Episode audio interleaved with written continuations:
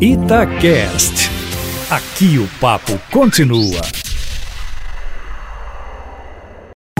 Itatiaia Carros, com Emílio Camanzi. Emílio Camanzi, o assunto ainda é salão do automóvel, não é isso? Boa tarde para você.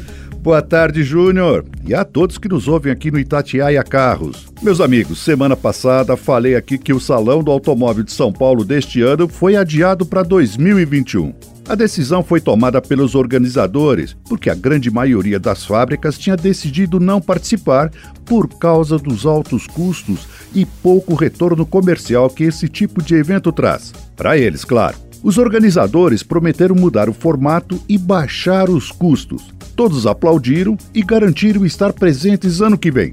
Bem, passados alguns dias, surpresa, a Chevrolet voltou atrás e disse que não irá participar nem em 2021.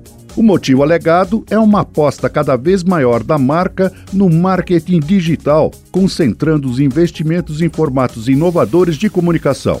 Pois é, se outras fábricas resolverem seguir o mesmo raciocínio da GM, o que não é muito difícil, pode ser que o Salão do Automóvel de São Paulo acabe. Tomara que não. Afinal, para quem gosta de automóvel, não tem espetáculo melhor, não é? Bom, e falando de Chevrolet, ela está chegando com a primeira grande novidade da marca este ano. Semana que vem vai lançar oficialmente o novo Tracker, o SUV compacto da marca completamente renovado, ela pretende agitar o mercado e brigar com os líderes. Para isso, além de um design moderno, vem com motores turbo que prometem um bom desempenho e baixo consumo de combustível. O 1.0 turbo de 116 cavalos igual ao do Onix Plus nas versões LT e LTZ e um novo 1.2 turbo que deve ter em torno de 130 cavalos na versão Premier, a topo de linha. Em todos, o câmbio é automático convencional de seis marchas. Bem, semana que vem vou estar no lançamento e conto todos os detalhes.